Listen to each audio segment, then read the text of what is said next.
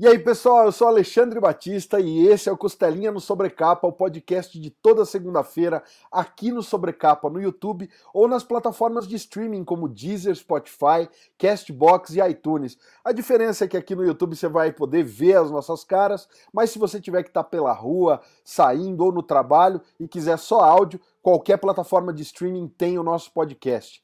Antes da gente começar o nosso papo de hoje, que é um dos mais especiais de toda a minha história nesse canal, eu quero convidar vocês a conhecerem ultimatodobacon.com, o nosso site que tem reviews de quadrinhos, livros, guias, séries, tudo que você imaginar, filmes, a gente tem ali no site esse conteúdo para você e para todo nerd trabalhador.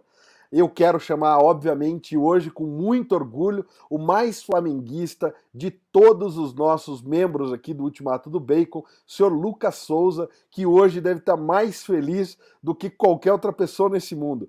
Salve, Lucas, como é que você está, meu parceiro? Tudo bem? É, Alexandre. Hoje é dia de podcast, cara, pra lá de especial. Se é especial para todo mundo, eu imagino que é ainda mais pra galera que, que torce pelo Flamengo, que é apaixonada por futebol. Hoje a gente vai ter o prazer, a honra, cara. Eu vou brincar aqui, vou falar que para mim é quase zerar a vida. A gente vai ter o prazer de falar com o Zico e com o Bruno. Então, duas pessoas aí importantíssimas para o cenário do futebol. O Bruno, que está aqui com a gente, é um dos responsáveis por ajudar a gente a, a tirar o, o, nosso projeto de, do Zico em quadrinhos do papel. Né? O Zico acho que dispensa qualquer apresentação adicional. Então, dar boas-vindas aí pro, pro Bruno e pro Zico e agradecer demais esse tempo que eles vão despender trocando com a gente aqui, cara. Uma honra incrível. Antes da gente começar a falar de história, começar a falar de HQ, eu queria começar perguntando um pouco do. Se vocês têm noção da importância do trabalho que vocês fazem na, na loja do Zico, né? Na, na loja que vocês tocam. Só pra, por curiosidade, pra gente só poder é, é, contextualizar a importância disso, saiu um filme recentemente, né, em que um dos personagens principais, a brincadeira, né, o pessoal admira ele porque ele tem uma camisa do Flamengo com o autógrafo do Zico na parede. Então, o, o trabalho que vocês fazem de aproximação de fã com, com o Zico é de suma importância. Né? Antigamente era, era realmente uma tarefa quase impossível é, conseguir uma, uma camisa autografada. O Alexandre está aí no cenário dele com, com a camisa autografada, eu tenho algumas aqui também. Então, é, eu acho que é um trabalho de aproximação muito grande. Vocês conseguem sentir essa, essa emoção, esse calor da torcida que acompanha vocês? Ou por ser algo online fica um pouco mais distante? Ah, Lucas, o que eu, quando eu estava aí no Brasil, é lógico que é sempre mais fácil, porque você está viajando toda hora. Então a gente, a gente já sente esse calor humano mais de perto, né? Aeroportos, principalmente, né? De onde você vai, os locais, é, restaurante, show, teatro, isso tudo. É, as pessoas falam com você e tal, e explicam. É uma das coisas, por exemplo, eu depois que parei de jogar, que eu vim para o Japão, é, virei técnico logo em seguida, fiquei muito pouco tempo no Brasil. Então, eu não tinha muita, muita noção. Né? Lógico, você tem noção da, da, da importância, essas coisas todas que você fez, você sabe que você fez. Né? Não sou nenhuma criança para saber o que eu não fiz na minha carreira, mas é, existem coisas que, que são a parte um pouco do futebol. Então eu comecei a viajar e a quantidade de, de gente que colocou o, o nome do filho de Arthur é, é, um negócio assim absurdo, tá? E isso é um, dos maiores legados que a gente pode deixar, porque um pai, uma mãe, dar o nome de um em homenagem a um ídolo é uma coisa que isso não tem preço, né? Então, é, eu acho que aí eu comecei a ter mais uma noção maior de, de quanta responsabilidade a gente tem no nosso dia a dia, né? Porque se os pais chegam a esse ponto, e, e nós temos um pai aqui conversando com a gente, o Bruno, que, que eu, eu tive o privilégio de conhecê-lo e ser, me tornar amigo, padrinho de casamento dele, e, e tem um Arthur também, mas não é fácil, né? As pessoas mais chegadas, tudo bem, é compreensível, é uma homenagem a uma pessoa próxima. Agora, gente que nunca te viu, gente que, sabe, torce por você e tão longe. Então, é lógico que a internet aproximou um pouco, principalmente porque eu, dentro das minhas possibilidades, atendo todo mundo, falo com todo mundo.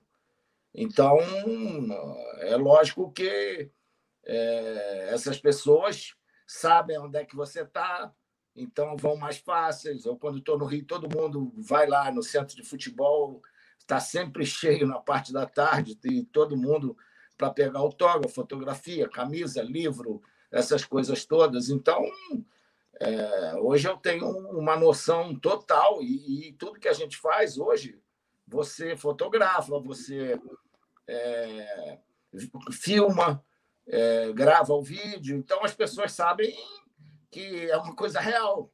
Não, não, você não está enganando ninguém, né?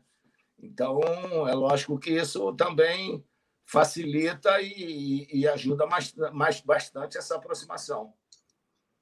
Com certeza. Bruno, Bacana. por favor, você tem um monte de história legal aí, né, cara? De, de fã que fica louco. É, só vou. Estão me ouvindo bem? Só vou complementar aqui o Zico, que a gente consegue perceber essa força nas ações que a gente realiza é, no site, né, na, na, na loja.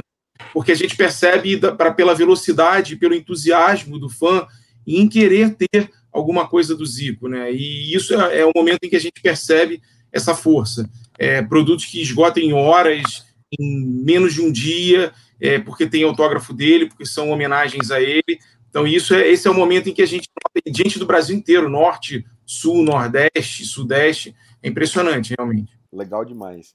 Eu quero, quero aproveitar e estender as boas-vindas mais uma vez ao Zico e ao Bruno e perguntar para o Zico como é, depois de né, 50 anos de carreira no futebol, ser transformado em desenho. É, como é se ver em desenho, né? A gente, como é se reconhecer numa, numa linguagem totalmente diversa do futebol, Zico? Não, não sendo daquela do Zéfiro, né, antiga, Aí, tudo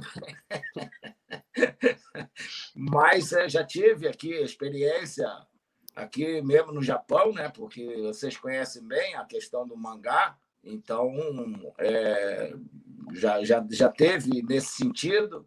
É, hoje é, algumas, algumas, alguns livros pequenos foram feitos é gratificante, né? Porque é sinal de que é uma marca deixada durante é, tantos anos de carreira, né? E lógico, é, você ter a oportunidade de passar também um pouquinho mais através do desenho as coisas verdadeiras, né? Eu acho que essa é um pouquinho diferente, porque na maioria das, das histórias em quadrinhos são coisas criadas pela capacidade, pela inteligência de quem escreve.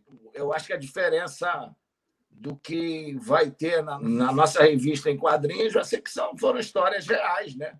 que aconteceram e que eu não tenho dúvida que isso vai valorizar um pouco mais esse, esse trabalho. Né? Eu vou aproveitar, é, já que a gente começou a falar de história, queria perguntar para o Bruno, para o Zico. É, a gente está muito acostumado a ver o, o, Zico de campo, né? Então, o Zico, que era praticamente imbatível ali nos gramados, tem gol de tudo que é jeito possível e imaginável. E a nossa ideia é mostrar um pouco das histórias que fizeram do Zico esse ídolo. Né? O, o Bruno, quando a gente começou a conversar sobre o projeto, o Bruno falou para a gente que tinham mais de 60 histórias selecionadas, né? E, e, não é uma tarefa fácil caminhar por essa seleção.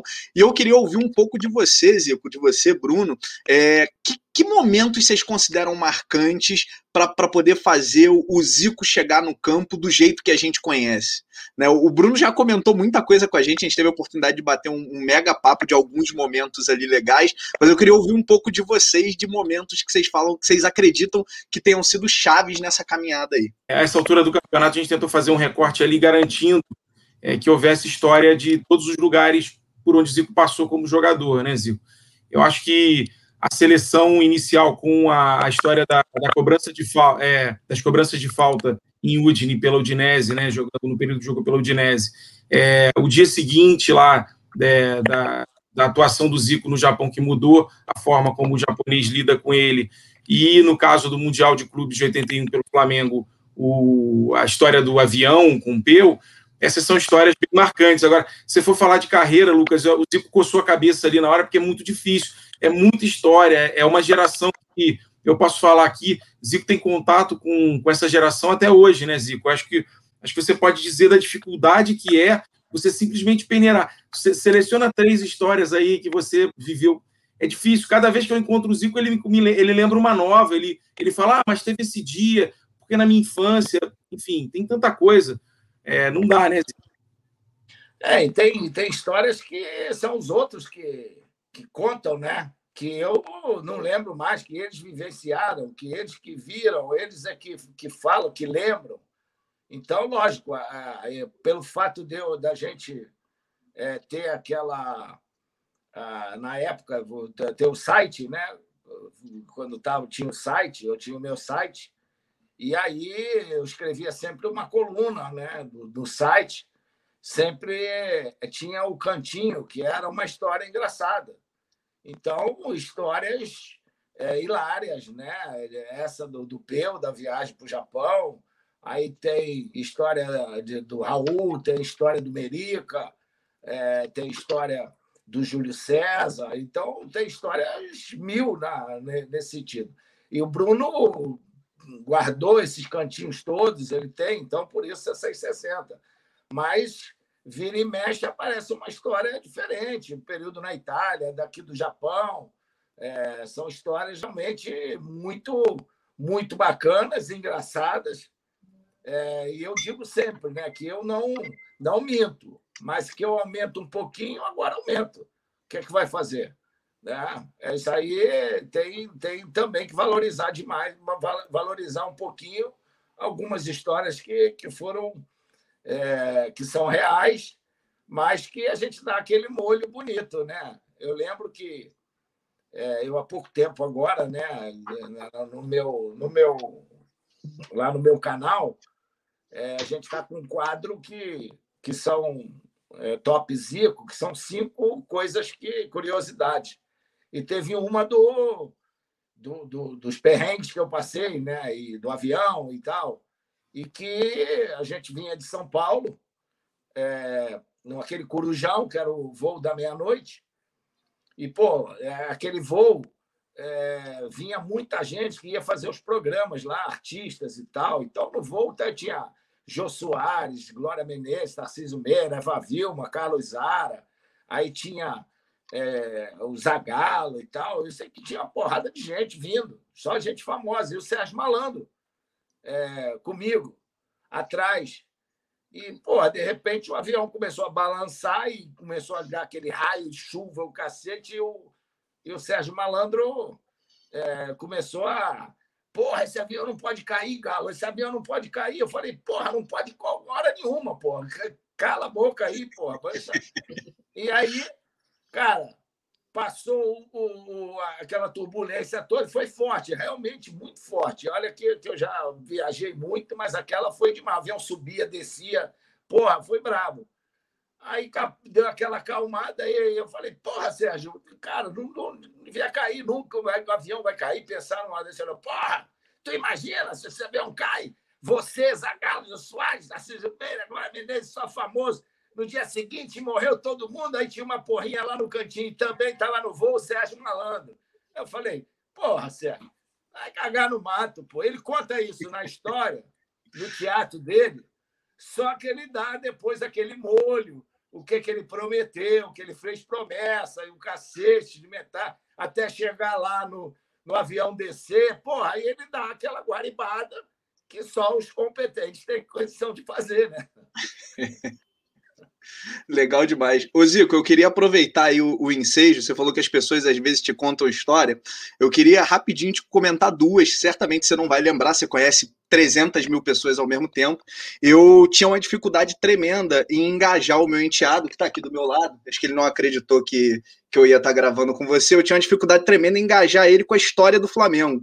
E um dia você foi fazer uma, uma sessão de autógrafo na loja lá da Gávea, né? E eu tive a oportunidade. O Bruno me avisou, eu tava passando na frente da loja e aí tinha que comprar um copo, alguma coisa assim. Eu embiquei o carro, consegui entrar. Eu fui um dos sortudos que, que comprou e tive a oportunidade de levá-lo para te conhecer. E aí ficou facinho engajar ele com a história do Flamengo, ficou fácil falar de histórico e etc. Mas eu queria te contar uma outra, que também você não vai lembrar, fazem 11 anos. É, o meu falecido avô já estava já no, no final da vida e o meu tio te mandou um e-mail né? É, pedindo para sonho, um dos sonhos do meu avô era te conhecer. E você recebeu a gente na Gávea na época, né? Foi 2009, se não 2010, se não estiver falando besteira. E você recebeu a gente lá, bateu um papo com o meu avô e etc. Então, se eu já tinha uma admiração tremenda por você é, como jogador ali, eu vi um, uma outra faceta que que deixou a gente assim é meio, meio fora da curva, né?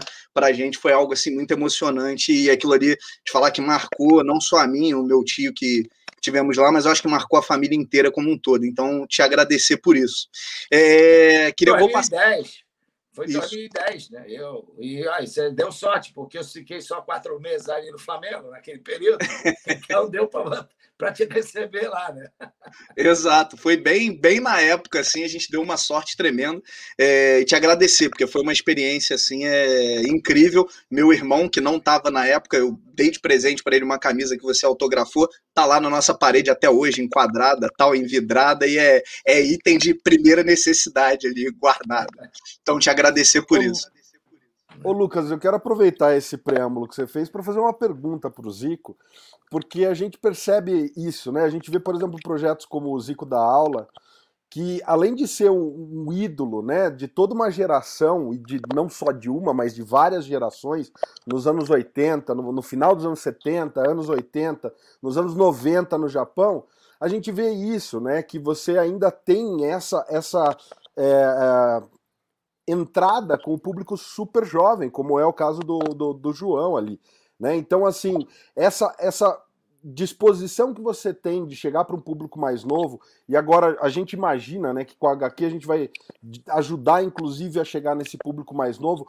Como é isso, Zico, de passar todo esse seu legado para essa geração que não te viu jogar, né? Que tem os VTs ali, mas não é a mesma coisa. Então, assim, como é essa, essa, essa função de mestre para você, passando para essa geração mais nova, todo esse seu legado? Primeiro que eu sou muito grato aos avós e os pais, né? Porque eles é que passam isso para os netos, para os filhos e tal. E também ah, o fato da internet, ter pego um período no futebol onde praticamente tudo foi gravado, tem tudo hoje. É, muita gente gravou e hoje muita gente coloca na, na, no YouTube e tal. Então, isso é mais fácil, porque não adianta você mentir para o teu, teu filho, não adianta você dizer, ah, fulano jogou tanto, fez isso, fez aquilo, era melhor, era pior. Não era. O garoto vai lá, criança tem uma curiosidade grande, e aí vai lá e vê. E aí ela, ela, ela, ela sabe que realmente, por mais que tenha sido outra época, ela também não é boba nem nada, ela sabe distinguir. É, o fato também de eu ter, quando parei de jogar, ter criado o meu centro de futebol, ter criado a minha escola de futebol. E lógico que você atinge um certo nível no futebol que você é muito solicitado. Então, quando você é solicitado, a, a, esses vídeos estão sempre sendo passados. Tem aí o Jogo das Estrelas, que a gente faz anualmente. Quer dizer, tem diversas coisas que me aproximam das crianças. E eu digo que me aproximei ainda mais é, da criançada, é, quando eu fui, fui visitar e fui fazer uma ponta lá no, no detetive do Prédio Azul, porque eu fui ser professor da Sol e ensinar ela a fazer gol, dar aula para ela. Então, pô, a criançada toda, eu fui nas águas, né? Todo mundo da criançada sabe quem é o Zico também por, por ter visitado a, o detetive do Prédio Azul, né? Então, isso também, eu, mas muitos, muitos mesmo, vêm e falam comigo. Te vi lá no detetive e tal, se vi lá, você. E isso é bacana, isso é, isso é bonito, porque isso marca também, né? E aí ela, ela se interessa. Poxa, por que esse cara foi lá ensinar sol? Quem era ele? Aí procurou saber. E aí procuram é, essa interatividade. Então, é, isso daí também é muito legal. Eu continuo, tenho minha, a minha escola de futebol Zico 10, viajo o Brasil inteiro para fazer, é, não só dar aulas, mas para fazer inaugurações e tal. Então, é, o público jovem tem uma, uma ligação também muito forte comigo. Né? Deixa eu só adicionar uma coisa aqui ao que o Zico falou. Eu acompanhei as gravações do Zico da aula e acompanho o Zico no centro de futebol. É, obviamente não é ele que vai falar isso, mas a gente pode falar. A gente percebe o prazer que ele tem em trabalhar com os mais jovens também, porque é uma questão assim é, é diferente, né? Ele está tanto tempo fazendo, ele está tanto tempo transmitindo, tem uma metodologia já estabelecida, que é a metodologia da 510. É, você pensa assim, pô, o Zico vai ter que ir para o campo, no sol, no calor, é, tratar os jovens, buscar corrigir.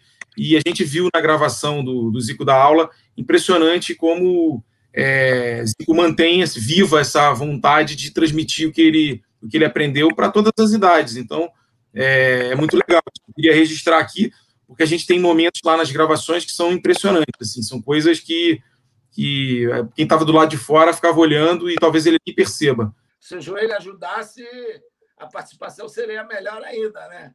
Porque aí você poderia fazer mais coisas para a garotada ver também. É verdade.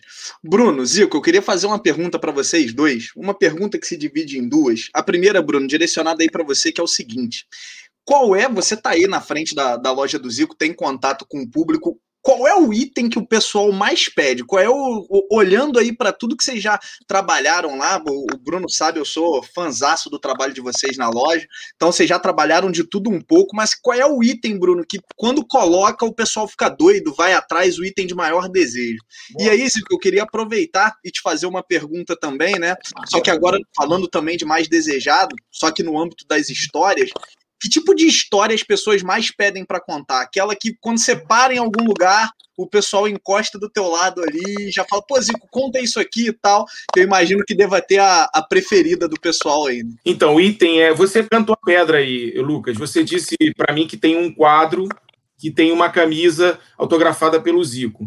Então, o produto hoje na loja, e que a gente tem pouca quantidade, por, por questões óbvias e tal, é, um, é uma camisa, uma réplica camisa, não para uso, que é usada para ser enquadrada e autografada e com dedicatória do Zico.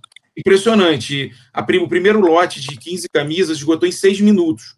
É, e aí, a partir daí, a gente teve que administrar e impedir que pessoas comprassem mais de uma quando a gente lança esses lotes de camisas.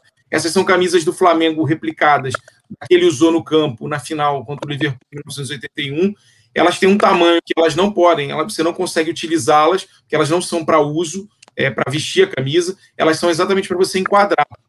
A gente projetou para que fosse vendido como quadro, mas num primeiro momento tinha uma questão logística de transporte para vidro, é, é, muito frágil e os correios têm dificuldade para transportar. E aí a gente resolveu oferecer a camisa para que a pessoa fizesse um enquadramento onde quer que ela estivesse, norte, sul, nordeste, enfim. E a partir daí o sucesso é incrível, assim. É um produto que Zico chega aqui no Rio e eu abro um lote de 10, 15 e é, é muito difícil administrar é, o número de pedidos. A gente tem uma fila de espera hoje de 50, 60 e a gente até toma cuidado, porque o objetivo não é, insisto, não é fazer uma camisa para uso, é uma camisa para enquadramento. Então eu diria que o quadro camisa é o, é o grande sucesso da loja. Bom, a história que o pessoal mais quer ouvir, né? Quantas vezes você contar, mais vezes vai ser engraçado. É a história do bigode do Peu, né? Pô, não é mole. Você, você e está jogando uma final de mundial e o pessoal é, chegar e dizer que você não pode entrar de bigode. Ele tinha aquele bigodinho surrado, feio, parecia até uma sujeira. E aí, cara, por sorte, a gente estava no, no, voo de é, Los Angeles para Tóquio, e aí o Júnior estava deitado, a gente falou, ó, oh, não pode entrar de bigode e tal. O Júnior estava sentado assim na cadeira da frente, e aí o Peu falou, mas o Júnior tem bigode. Aí, por sorte, no passaporte, o Júnior, a gente tinha um, um. Tu preenche um papel com aquelas letras todas lá em pauzinho, o kanji, né, japonês, não entende porra nenhuma. E aí o, o, o Júnior guardou aquele papel com ele dentro do passaporte. E aí foi muito esperto. Na memória, falou: pô, Peu, tu tem isso aqui no passaporte? Pô, aí o Peu ficou cabreiro, né? Não, lógico que não tinha. Aí, cara, quando faltava assim umas duas horas para para chegar no, em Tóquio, ele, ele foi lá falar com, com o comissário, alguma coisa e tal, e entrou no banheiro. Quando entrou no banheiro, já ficou todo mundo esperando ele, né? Ah, ele tá na cara que ele vai raspar esse bigode. Aí quando ele abriu a porta, estava todo mundo esperando já, né? E ele com o bigode raspado, Aí eu, depois aqui não foi mais ele. Ah, ah, ah, aqui que eu vou, vou deixar de, de jogar o Mundial por causa de um bigodinho. Aí, pô, isso, essa ficou. ficou. É, é, a rainha da história, né? E, muito bom. Mas muito eu, bom. eu gosto muito das do Merica. Merica, você lembra, era um volante que Merica, na, na, na Porela, veio de Alagoinhas e ele não sabia o que, que era sauna. Então, a gente acabou o treino, foi para a sauna, ele todo já tinha tomado banho, de calça, roupa e tal, aí a gente chamou ele, né? E ele foi lá dentro, aí eu, ficamos encostados em, é, da porta para não deixar ele sentir nada. Aí, de repente, ele já estava de roupa mudada e tal, e a gente de short ali e tal, aí ele, não, porra, não aguento mais e tal. Que, que, é isso? Que lugar que vocês vieram, me chamaram para conversar? Vocês não tinham outro lugar, não? Que quartinho quente esse, hein? Pô, ele não sabia que, que aquilo era uma sauna, cara. Ele já, ele já morava numa sauna que lá, Lagoinha, imagina, deve ser quente pra cacete também, né? E, e a outra, a outra do, do Merica, ele tinha uma tinha mania de, de, tinha alguém lendo um jornal, ele tinha uma mania de, de vir e, pô, está lendo ali, normalmente naquela época no jornal Os Esportes, tal, que a galera lia no vestiário, e ele vinha e com que fu chegou e, ah, e dava-lhe uma porrada no meio da, do jornal, rasgava o jornal meio. Pô, aí a galera não aguentou um dia falou assim: vamos pegar ele, né? Vamos fazer um negócio diferente para ele. Aí, porra, juntou, gente, vamos chegar mais cedo. Compramos o Jornal dos Esportes novinho, metemos uma pedra de tipo daquelas pedras de, de calçada, né? Tipo um paralelepípedo. Botamos o Júnior sentado na cadeira do, do, do seu Bria, onde é que era o peso, e o jornal aberto. E ficou todo mundo esperando o, o, o Berica chegar. Cara, naquele dia, acho que ele deu com maior, mais vontade. Todo mundo sentado, conversando. Ele chegou ali no Júnior ah! ah! e deu-lhe uma porrada no, no. Só sei que quando ele, ele ficou assim, com a mão, ele parou isso daqui, inchou, cara. Você imagina a porrada que ele deu na, no paralelepípedo. Né? Aí isso aqui tudo inchado. E o doutor Sérgio, vocês estão malucos, saiu direto para o hospital para tirar a radiografia. Nunca mais rasgou jornal de ninguém, pô. Passou uma semana com o tala aqui. Muito bom. Merica sofria, né, Zico? Merica Porra, sofria. Merica sofria. Merica era o grande, o grande personagem. Ele e o muito Peu. O Peu também. O Peu é outro personagem. O Peu é muito engraçado que, de vez em quando, ele fala assim: é, conta outras histórias de outros jogadores, mas diz que sou eu. Pode contar e diz que sou eu. Que aí, quando você conta a história minha, o pessoal vem aqui fazer entrevista comigo. Esperto da parte dele. Muito é. bom. Zico, eu queria te perguntar uma outra coisa, porque assim, aqui no Brasil a gente tem uma dimensão muito grande do quanto você é um ídolo para toda a torcida brasileira e especialmente para massa rubro-negra, né? Quer dizer, não, é incontestável. Mas outro dia eu estava vendo um vídeo, inclusive o Lucas que me mandou, mostrando a sua despedida dos gramados no Japão.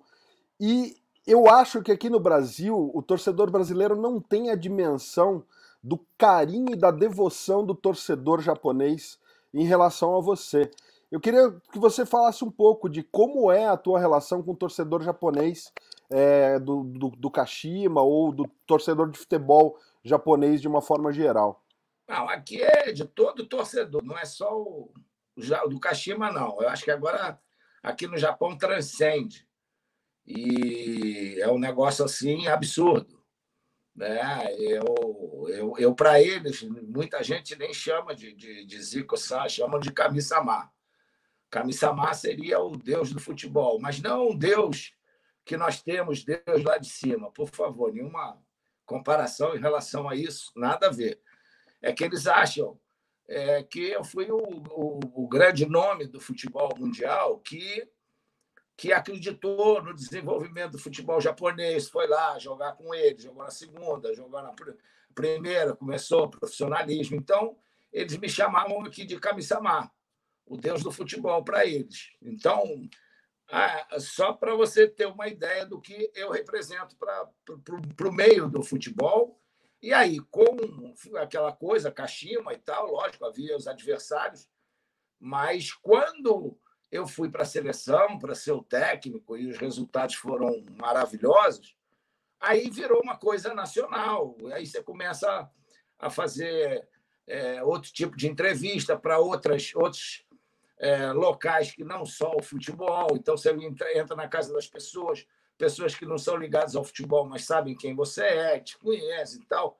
Então, é um negócio realmente é, fantástico, é um, é, um, é um respeito, um carinho, uma coisa que só quem quem quem está por aqui mesmo sabe o que, que eu represento aqui para, para, para o Japão, né? para o, o futebol japonês. Então, eu tenho é, um, uma, um diploma e um, e um, troféu da, que foi dado pelo, pelo imperador, né? Por, de, pelos serviços prestados ao.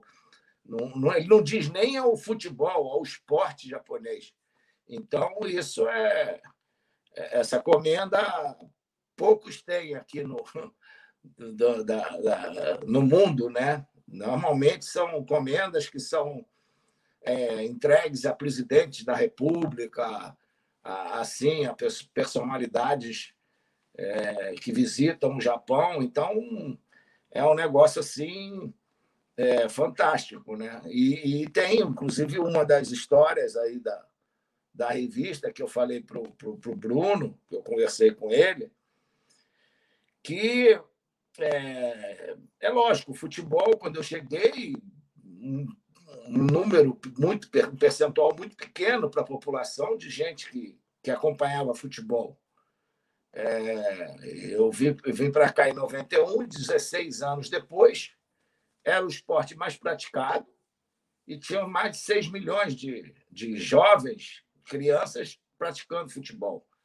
Ele não era mais assistido, era, continuava sendo beisebol, mas em termos de, de é, é, prática, o futebol estava disparado na frente. Dos cinco maiores públicos da principal televisão daqui, quatro foram jogos que eu estava dirigindo nas eliminatórias para a Copa do Mundo. E o primeiro disparado foi o jogo que nos levou lá para a Copa do Mundo de 2006.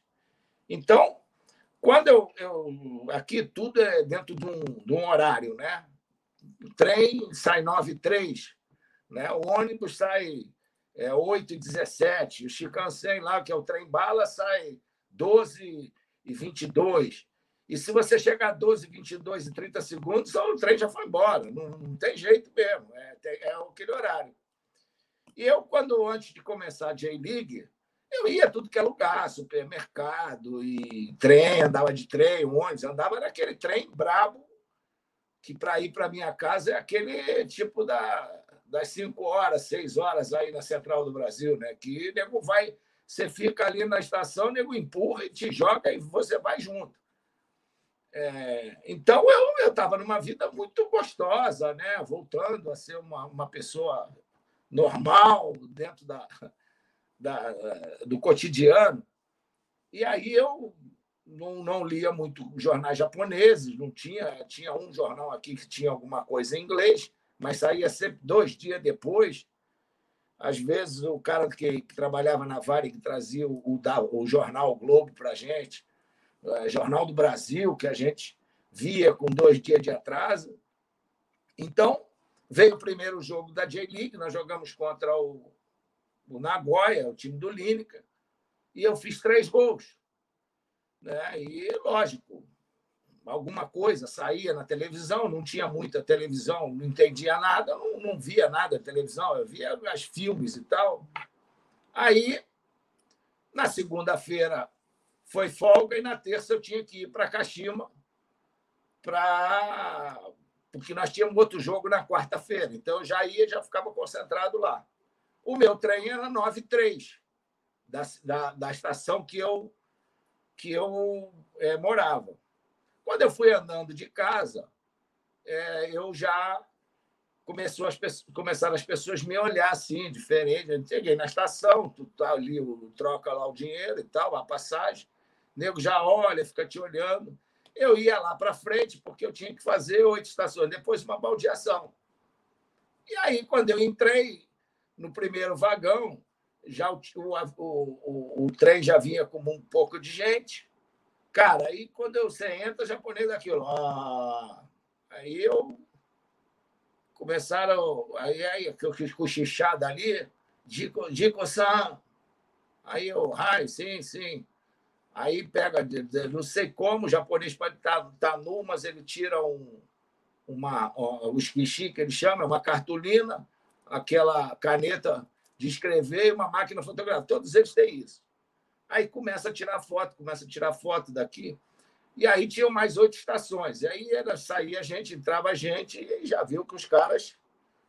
Aí eu estava só imaginando que a outra baldeação era aquele trem brabo do povão. Eu falei, como é que vai ser? Aí eu, pô, saltei é, na, na estação e fui direto pegar um táxi para ir para Tóquio, onde é que eu pegava o ônibus para ir para Kashima. Aí, quando, aí eu fiz isso, né? Peguei, desci e tal. E aí, quando eu peguei o táxi, o motorista já olhou, falei para Tóquio, estação e tal. Aí ele, ah, Gico-san, o Medetor, quer dizer, parabéns aí pelos gols e tal. Aí eu, tudo bem, fui embora quando cheguei na estação de Tóquio, era aquela coisa, tinha um fila, ônibus para burro, tudo aquelas linhas, né? E aí, nego não parava de, de, pedir autógrafo e tal, e eu peguei, depois que eu peguei o ônibus para Kashima, já era direto, não tinha mais problema.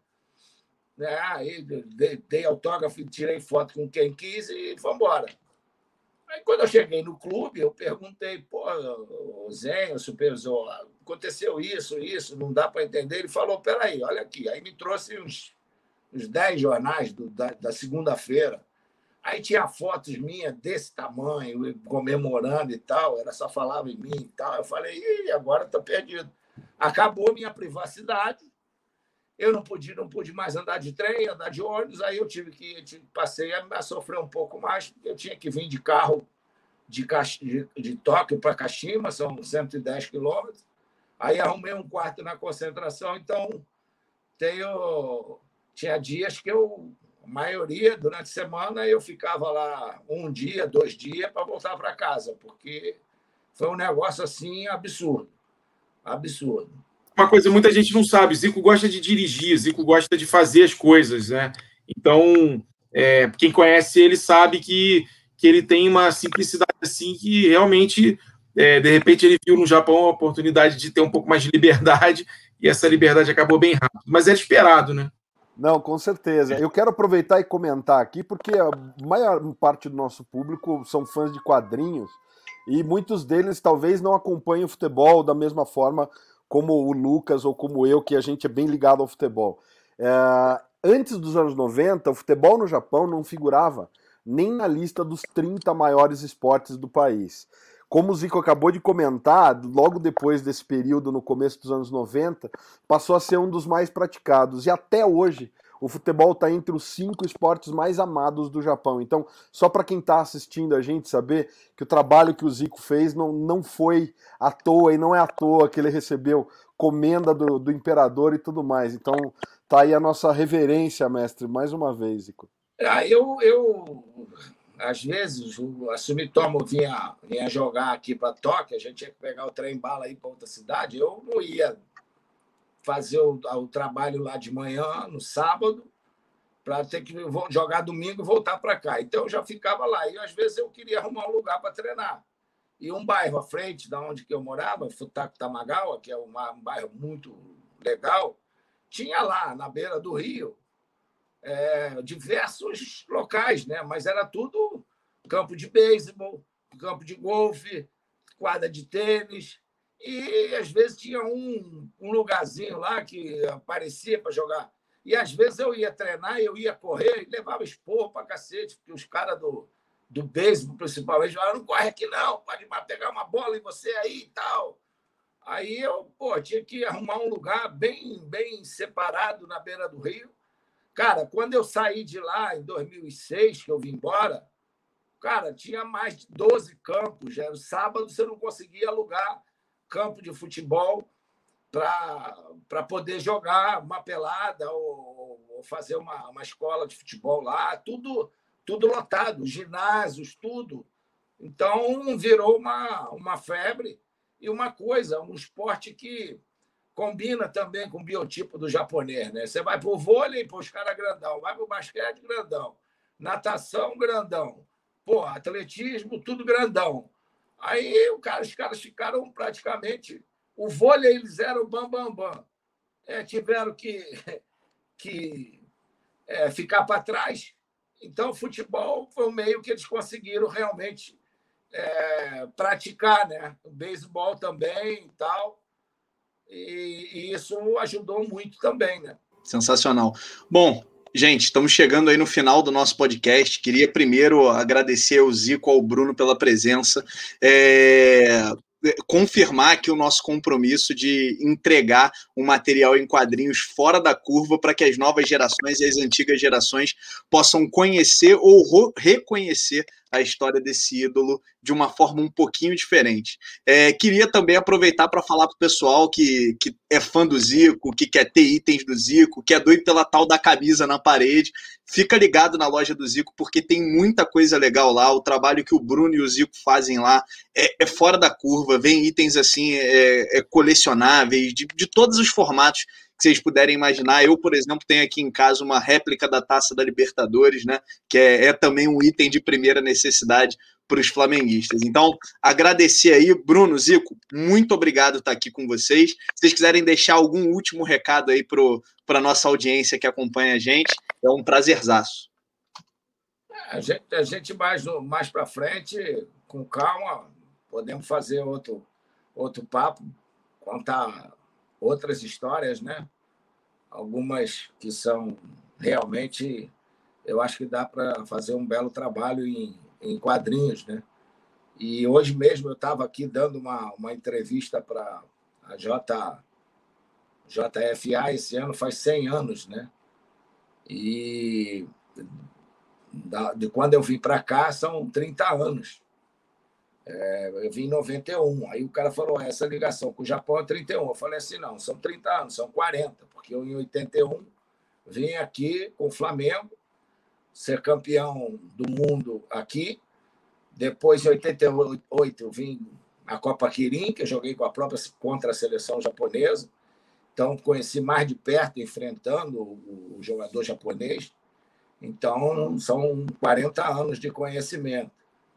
E aí o cara perguntou, pô, eu, eu saiu aqui no, no, no jornal, nas, nas, revistas, que você ainda tem aquele carro, o Toyota, o Celica. Eu falei, é, é verdade, eu tenho. E, inclusive, uma novidade para vocês, porque eu, eu tenho é, o Nelson, o filho do Nelson Piquet, tem uma empresa que faz miniaturas, e ele fez a, a miniatura desse Celica né? Então, mandei a, a foto lá para eles e tal, ficaram todos felizes. E botou lá na loja para vender, e me parece que a quantidade foi toda embora, que estava tava no limite. Então, é, é mais uma, uma ligação boa que a gente tem aí com, com o Japão, né? Porque e, e, com a loja, né? Porque você falou da, da réplica de, da Libertadores, né? da, da Libertadores, não, do, da Toyota, da Copa Toyota. E aí tem essa também. Agora você tem a miniatura do, do Toyota Celica que eu ganhei aqui em 81 com o Flamengo. Zico disse tudo, só agradecer aqui a, a vocês. É, é, sempre bom poder falar da história do Zico, eu sou suspeito para falar. Zico falou já, meu filho se chama Arthur, tem uma amizade com o Zico de muitos anos. A loja é uma forma também da gente expressar essa comunicação com o fã. E, e eu tenho certeza que a HQ vai seguir esse caminho e a gente certamente vai, vai, vai fazer um projeto bem bacana aí para lançar mais para frente. Obrigado. Prazer grande, Alexandre, Lucas. Eu, eu quero agradecer mais uma vez, Zico, a tua disponibilidade de falar com a gente. Para mim está sendo de fato um sonho realizado. Falar com os nossos heróis de infância é, eu acho que não tem sensação melhor na vida. E quero agradecer o Bruno também por estar tá dando esse, esse suporte, esse projeto todo que a gente tá pensou e, e sonhou em fazer. Bruno, sem você a gente não estaria, não teria dado meio passo para frente. Então, obrigado, porque você está sendo o maior pilar desse, desse projeto em ajudar a gente a, a tirar Zico, 50 anos de futebol em quadrinhos do papel. Obrigado mais uma vez, pessoal. E a gente agradece também a você. Se você ficou até agora com a gente, a gente agradece a sua audiência. A gente convida mais uma vez a visitar ultimatodobacon.com, conferir os nossos outros conteúdos e conferir também os outros vídeos do canal. Clicar no logo do Sobrecapa para se inscrever se não for inscrito. E até a semana que vem, galera.